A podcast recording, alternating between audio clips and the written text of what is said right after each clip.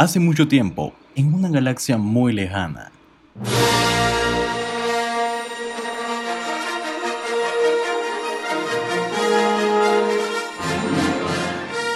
Una historia de esperanza, amistad, unión para luchar contra una amenaza mortal, una fuerza invisible que conecta a todos, se abría camino en el mundo del cine, logrando conquistar a los espectadores y creando un grupo de fans que hoy celebramos su extenso camino en la cultura geek y en la cultura pop. Star Wars es considerada una de las óperas espaciales más importantes de los últimos años, que ha dado vida a grandes historias que se derivan de la saga principal, y entre ellas, una que se robó el corazón de muchos. Por eso, hoy en el Star Wars Day hablaremos de The Mandalorian.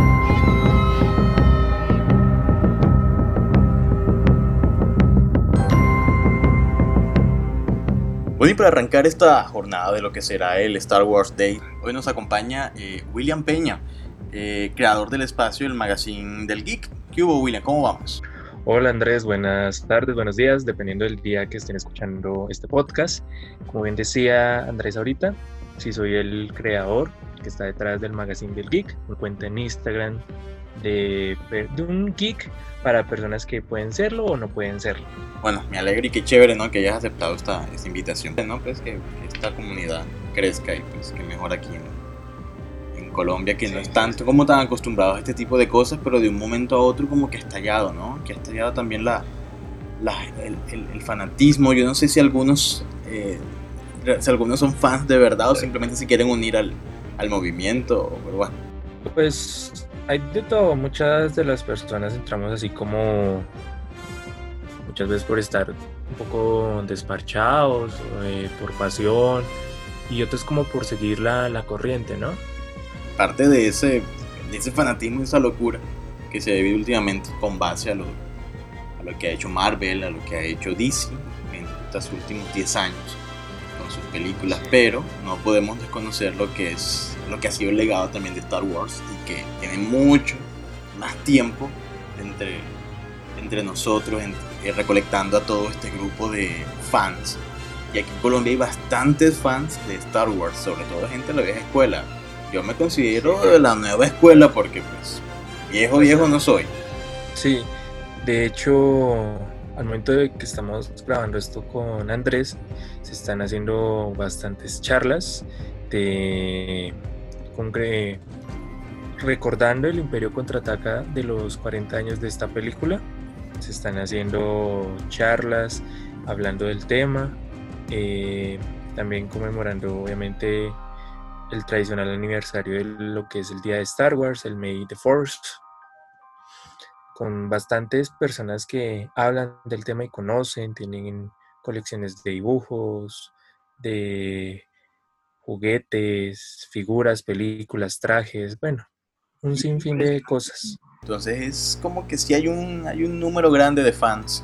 Y bueno, también hay que agradecerle un poquito a, no del todo, porque tiene sus cosas malas, pero sí a Disney por haber eh, recuperado un poco la, la, franquicia y regalarnos pues la última entrega de los, de los episodios, lo que fueron los episodios 6, 7, 8 y 9 que los hizo completamente ellos, que bueno, nos dejan sin sabores, pero bueno. para acercar la, la franquicia a nuevas generaciones, por eso yo creo que se están haciendo tantos live action de los mismos clásicos que tiene Disney.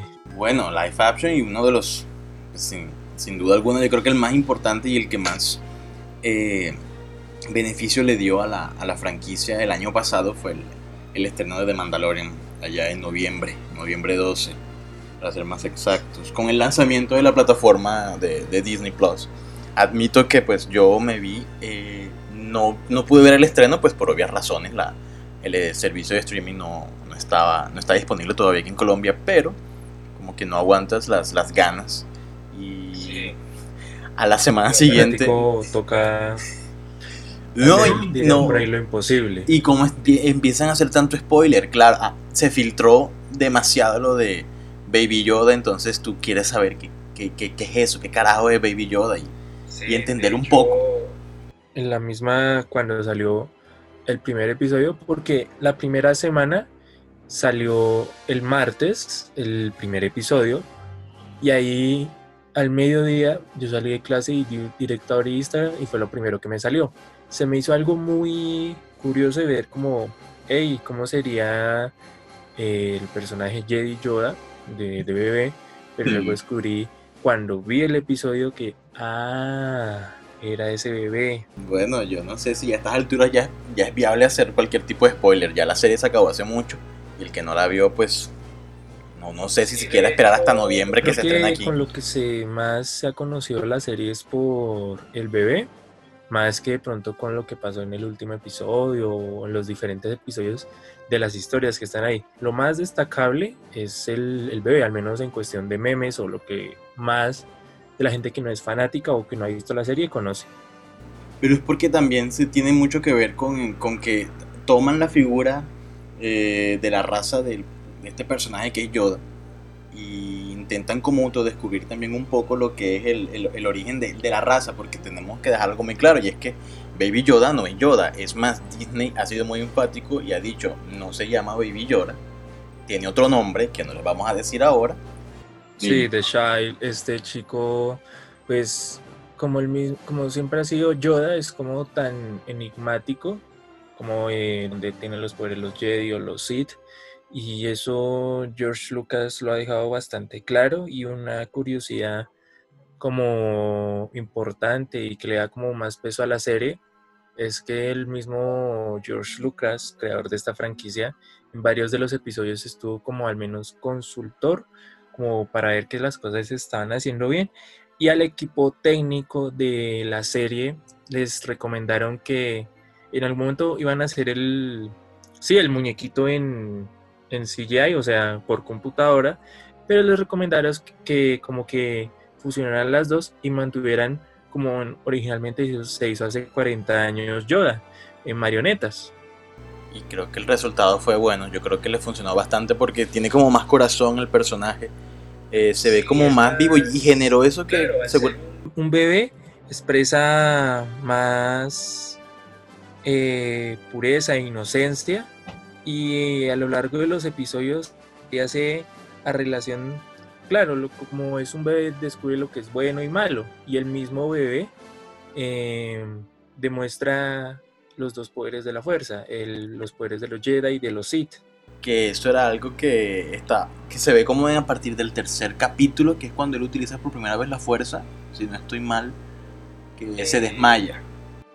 Cuando llegan al planeta donde encuentran a al personaje que montan estos estos monstruos. Y el mando, bueno, en cómo se maneja la serie. Cada están en, obvio, en el universo de Star Wars, son 10 años después de que cayera la segunda estrella de la muerte, pero no se hace alusión a, esos, a esos personajes, digamos, a, a, a, a Luke Skywalker o a Darth Vader. Obvio, sí se nombran, se nombran de cierta manera, pero como muy alejados. El personaje que les contaba, van al planeta donde está Quill, este personaje y deciden como pelear con estos monstruos porque se los Yaga que están en este planeta le roban parte de la armadura o no, no le roban parte de la armadura, le roban parte del, del traje del traje y de la nave de, de este de Mandalorian. ¿Cuándo nace esta, esta idea no de crearla un live action de, del universo de Star Wars. No sé, es el primero, ¿cierto? Es el primer live action de la formato de serie, es el primero. El primero y, nace a, consecuencia del proyecto fallido de crear un spin-off, guion, película o producción del personaje Django, Django, Django, no, Boba Fett. Django es el padre de Boba Fett.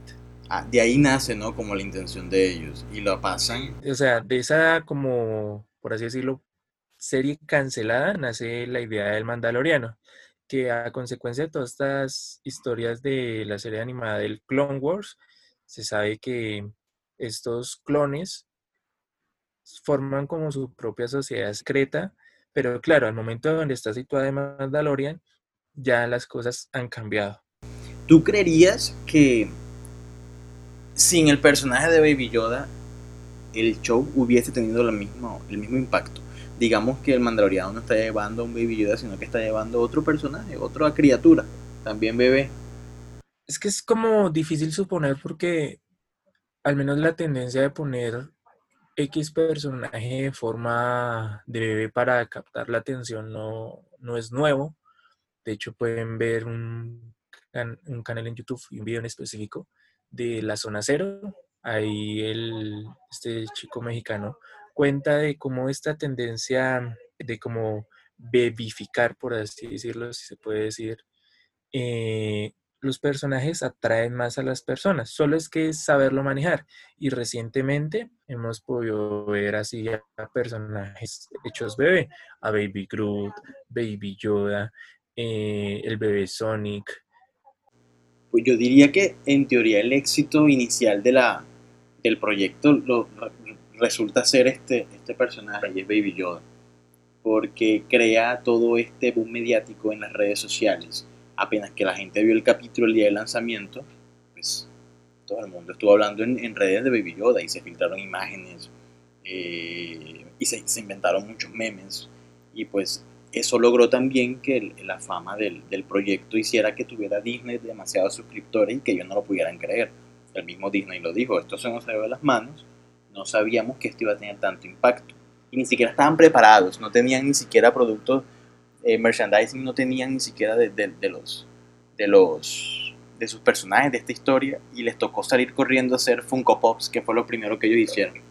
Esa plataforma es muy buena, o sea, de verdad como llegue aquí a, a Latinoamérica, que llega a finales de año, la va a romper con toda. Y a, eso también me da un poco de temor de que tal vez la serie no tenga la misma repercusión cuando llegue a Latinoamérica debido a que ya se filtró completamente toda por internet. ¿Creerías que Disney debe esperar que en Latinoamérica la serie sea un furor?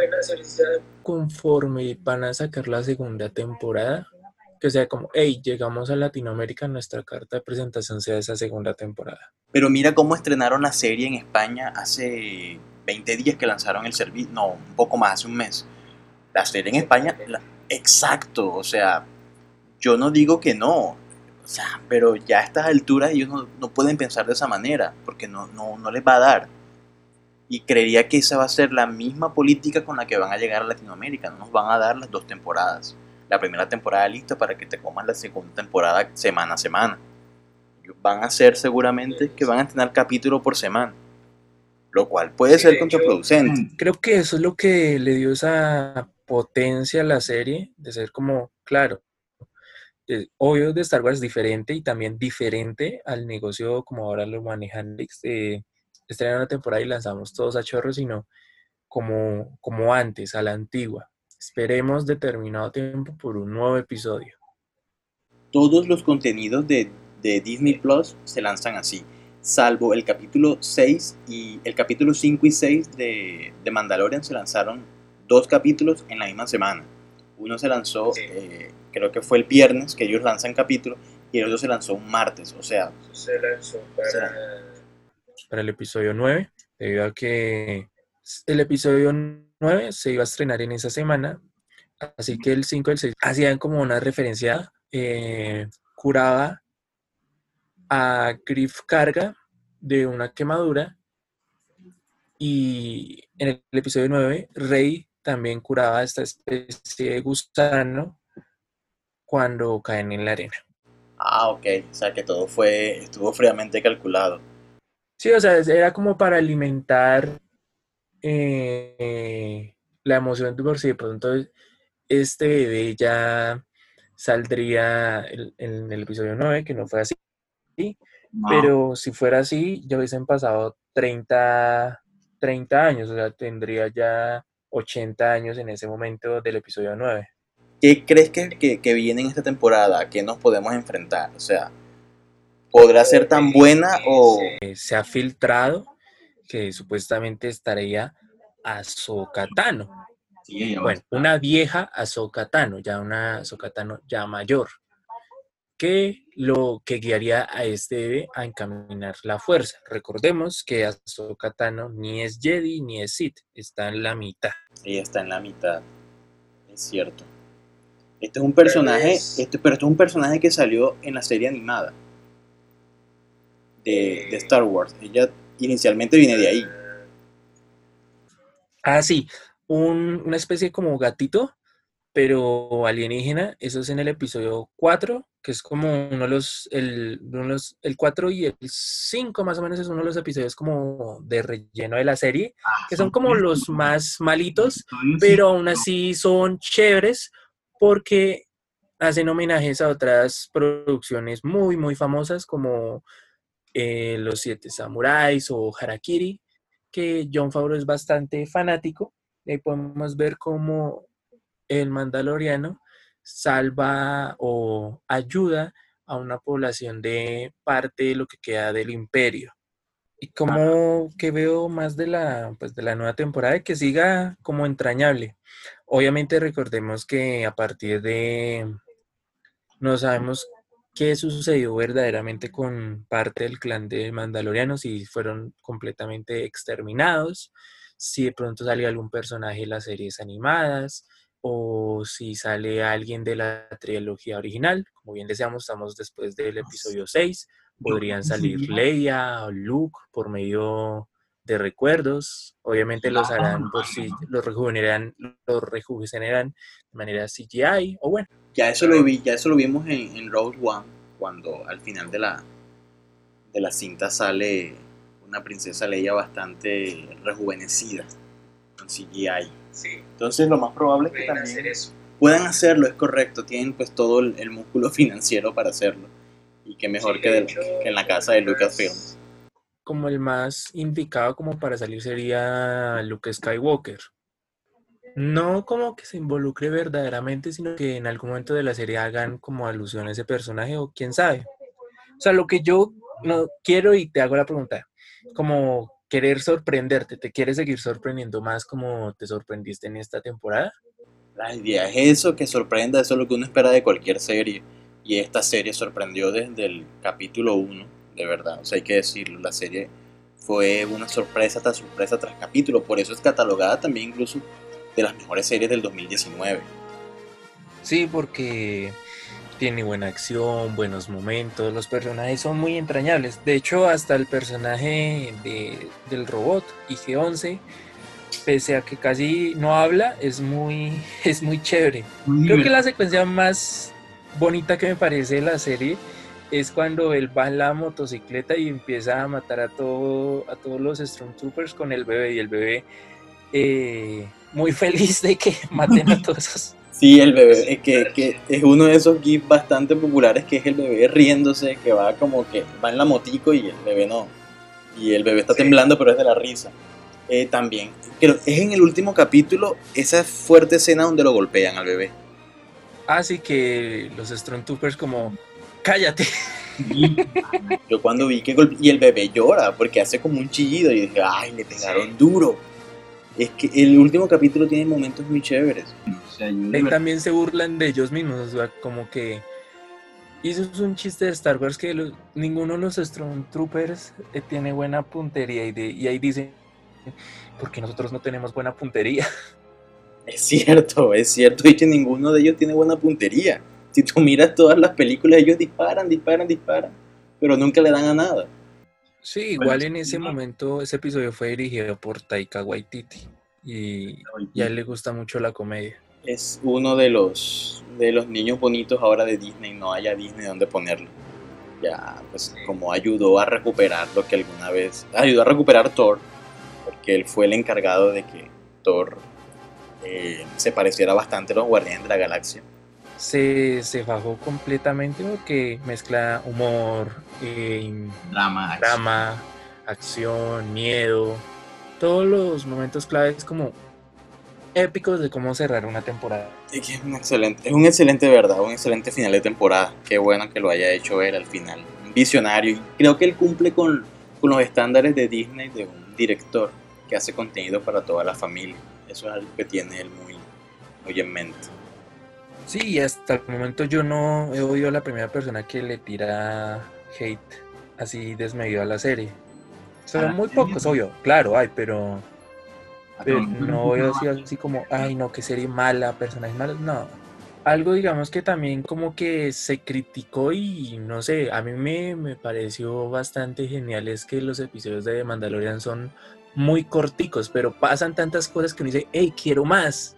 Pues son corticos pues porque son muy caros, entonces eh, por eso es Pero o sea, con el tiempo que están ahí como que uno dice, no, así están perfectos. Sí, sí, están, es que están muy bien desarrollados, entonces tienen como el tiempo exacto para poder contar una buena historia. Yo creo que si fuese un poco más largo, o sea, de que durara lo que debe durar una, serie de acción según los estándares, yo creo que... Pero el estándar son 40, 45 minutos, una hora. Es correcto, yo creo que aburrirían al espectador, porque ajá, ¿con qué llenamos? También dejó cabos sueltos, muchos cabos sueltos la, la, la serie, que esperemos que en esta segunda temporada se puedan resolver. Esto fue del episodio 6. Es correcto, es correcto. De esta pandilla que tenía de Mandalorian. Claro, quedaron en la cárcel, pero ¿se escaparán o qué sucederá? Vamos a ver qué esperamos de esta segunda temporada que se estrena entre octubre y noviembre de este año. de Mandalorian, la serie de Disney Plus, que pues la que logró que todo el mundo se suscribiera al servicio. Ese mismo día ellos lanzaron películas, el spin-off de High School Musical, pero la gente nada más tuvo ojos para esta serie de Star Wars. Bueno, William, ¿qué más? ¿Qué más por decir de, de Star Wars y su universo en, en el Star Wars Day? Para personas que creo que a, la larga, a lo largo de la charla no hemos contado como muchos spoilers sueltos de la, de la misma serie. De hecho, faltó el más importante que creo que no lo diremos hay personas que no han visto la serie, pronto pueden llegar a conocer este mundo de Star Wars por este medio del podcast.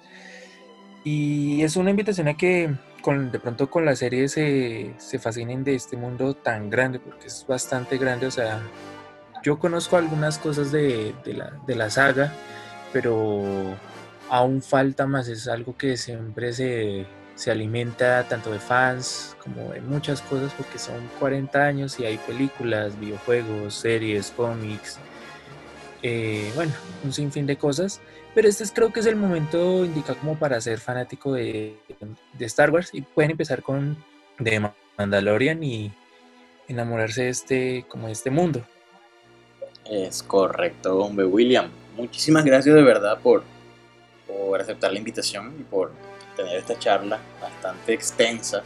Creo que es el podcast más largo que he tenido. Yo nunca he hecho podcast de más de 15 minutos. Sí, de hecho, a ti Andrés, gracias por la invitación. Vuelvo y digo, cualquier cosa que necesites o las personas que están escuchando pueden escribir ahí al, al, magazine del geek. Y ahí estoy con los brazos abiertos. Soy una persona como cualquiera de ustedes, solo que ahí nos podemos ahí estar hablando y ya pueden encontrar como arroba el magazine del geek. Y ahí nos vemos. ¿Qué más se viene para el magazine del geek? ¿Nada más se va a quedar ahí en Instagram? No, por el momento estamos en Instagram. Estamos tratando de cambiar logos, eh, plantillas, nuevas secciones que por ahí vienen de que en algún momento puedan como, hey, me, también me pasó a mí y luego tal vez movernos a YouTube, crear como especiales, así también colaboraciones como estamos haciendo ahorita con el señor acá Andrés. Tener esas ideas ahí en club, pero ahí vamos, despacito. Hasta aquí este episodio, recuerden seguirnos en todas nuestras redes sociales como Geek Nación y a mí como Andrés Mauro 92. Nos volveremos a escuchar en otra oportunidad. Yo soy Andrés Romero y esto fue Nación Geek.